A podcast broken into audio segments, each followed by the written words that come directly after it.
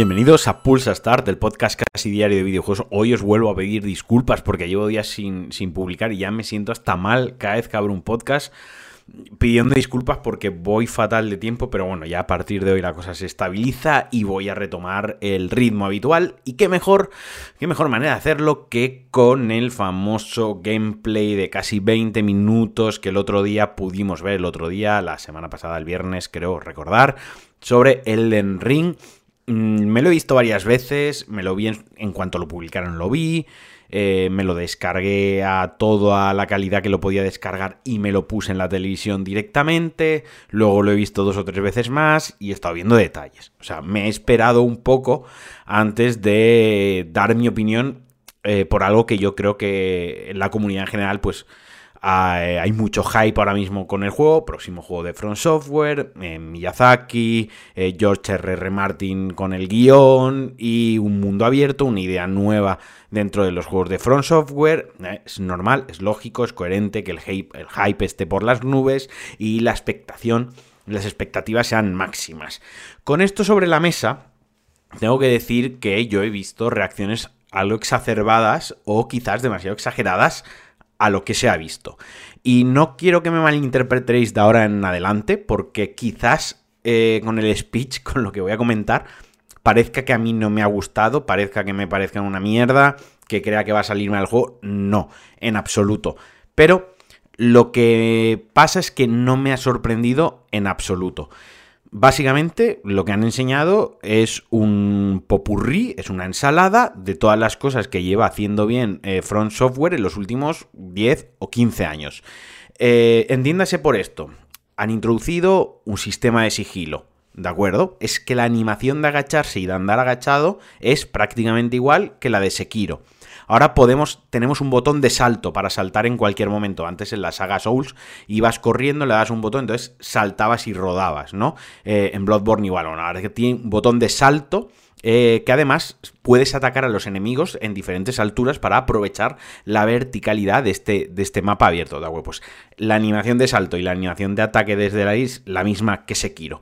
Cuando anda el personaje, hay una cosa chula de lo que han enseñado, es que han enseñado como cuatro partes diferenciadas con cuatro personajes diferentes, ¿no? Pues con un mago, con uno que parecía más, pues un ladrón, otro que parecía más un guerrero, un caballero y demás, ¿no? Pues en las que eran un caballero prácticamente, a mí me dices que eso es Dark Souls 1, un frame, tal cual, una animación de dos segundos mm, con que no se vea el fondo bien, y yo pienso que eso es Dark Souls 1 y si me acuerdo Dark Souls 3, pero es que la animación es exactamente igual. Y ya sé que se reaprovechan animaciones, por supuesto, en la saga se reaprovechan porque tienes ese asset, ese preset, lo tienes ya hecho ese trabajo, lo vas a reutilizar. Pero esto no es Dark Souls 1, 2, 3, esto no es Dark Souls 4. Esto es Elden Ring. Cuando salió Bloodborne, pues hicieron animaciones nuevas porque el gameplay, la forma de jugar era no había escudo, era todo a parry, a esquivar muy rápido, muy frenético. Hicieron animaciones totalmente nuevas y adaptadas a ese estilo de juego. Con Sekiro lo mismo y Dark Souls pues iban utilizando y mejorando estas animaciones de un Dark Souls a otro, pero eran bastante continuos. Pues aquí las han metido tal cual a, pelo, a cholón. Eh, ¿Qué más? Mm, comentan el tema de las catacumbas, ¿no? De cuando baja abajo y demás. Eso parece las mazmorras de los cálices de, de Bloodborne. Eh, más cositas, los ataques como tal, los sets de animación, el parry, incluso las magias también, muy Dark Souls 1, muy Dark Souls 3. Un boss que se ve en un caballo. Ese es el boss que hay en Sekiro, el primer boss que te enfrentas a él en caballo.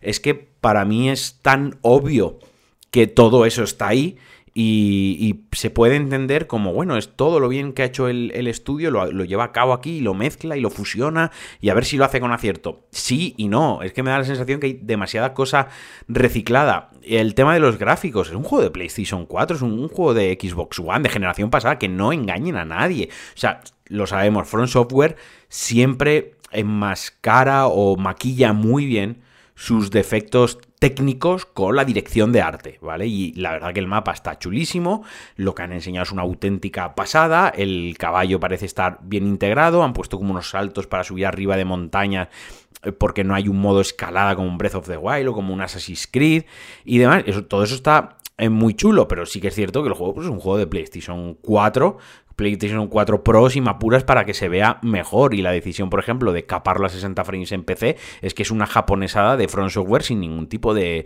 sentido. Y, lo que enseñaron, yo no sé en qué estaba corriendo, supongo que en un PC por, por los iconos que se veían del mando cuando, cuando mostraron el, el mapa.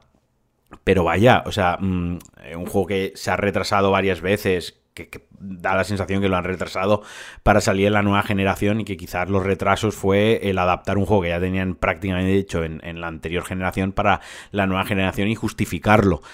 Me dejó frío, quiero decir, eh, me explico, tengo muchísimas ganas de jugarlo, lo voy a comprar día 1, probablemente coja si puedo vacaciones, me voy a, a, sumerger en ese mundo, a sumergir, perdonad, en ese mundo muchísimas horas, sé que va a haber ahí horas y horas de vicio, le tengo más ganas como, como el que más, pero intento que el hype y la locura de ser un juego de Front Software y de Miyazaki no me lleve a perder cierta objetividad y cierto criterio que creo que tengo siempre y que por el que trato de guiarme. Y a mí pues no me ha vuelto loco, hay cosas muy chulas, hay otra vez volvemos a referencias a Berserk, por ejemplo, y a otros referentes tanto del manga como del cine. Perdonad, ha sonado de fondo el, teléfono del, curro que lo tenía en sonido. Esto es una cagada de, primero de, podcast y ahora estoy llamando, no sé qué coño estoy haciendo. La estoy liando gordísima todo por, por no parar la, grabación.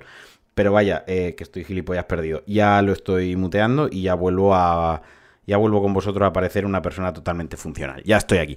Bueno, pues lo que os comentaba, que tengo más ganas que, cualquiera que, jugarlo, pero, pero, obviamente lo que me han enseñado, pues tampoco es una cosa que me ha sorprendido. Hay dos o tres detallitos, las magias están guays. Me ha gustado mucho cómo está planteando el mundo abierto me gustaría ver el rango de detección de enemigos, porque hay un momento que se ven unos enemigos paseando y tú vas con el caballo paseando, bueno, haciendo sus cosas de enemigos muertos, ¿no? de, Dark Souls, y tú pasas con el caballo y no te miran. Quiero saber si todo eso va a estar bien ajustado para la, detección. También sale un momento de sigilo por detrás, eso parece que está bien integrada esa mecánica. Asaltas un campamento, lo que parece un campamento, para obtener un botín y puedes planear la estrategia, si quieres ir más a saco, si quieres ser más sigiloso. Los prismáticos se pueden usar, esta vez ya tienen un fin real, más allá que hacer lore plays en YouTube. O sea, que quiero decir que está muy guay, el juego va a ser una auténtica chulada, va a ser súper profundo y que nos depara unas sorpresas eh, increíbles. El mapa es una preciosidad, o sea, me gustaría ser si manera de comprar solo el mapa para enmarcármelo, porque está súper, súper bien hecho, el estilo artístico me encanta. Y como decía, las carencias técnicas las suplen con un diseño artístico chulísimo y se ve en el juego el castillo que enseñan, los fondos, el paisaje, cómo se ve todo a lo lejos. O sea, la verdad que el juego pinta chulísimo, pero tengo que decir que a mí no me flipó. A mí, eh, y perdonad la expresión, no se me cayeron los huevos al suelo al verlo. La verdad es que lo dije, guay, pues lo que estoy esperando, lo que quiero que me dé ese juego. Y bueno, hasta aquí el Pulsastar de hoy, porque enseñaron 15 minutos de gameplay, no voy a grabar yo 35 minutos diciendo que me ha parecido el gameplay. Lo dicho, muy chulo, va a ser un juegazo, no me cabe duda que eso sea 9 y 10 por todas partes. Sus cositas de Front Software, sus cositas de japoneses, pues que técnicamente el juego es justito, que tienen algunas decisiones creativas y artísticas, pues que bueno, y que recicla mucho de juegos anteriores, y eso es obvio, pero tengo muchas ganas de jugarlo. Y nada, os mando un abrazote, como siempre, un besote muy fuerte, que os quiero y que aprovechéis mucho el día. No sé, lo voy a publicar esto lunes por la noche, igual lo escucháis martes por la mañana, así que tened un buen martes o tened un buen lunes por la noche. Adiós.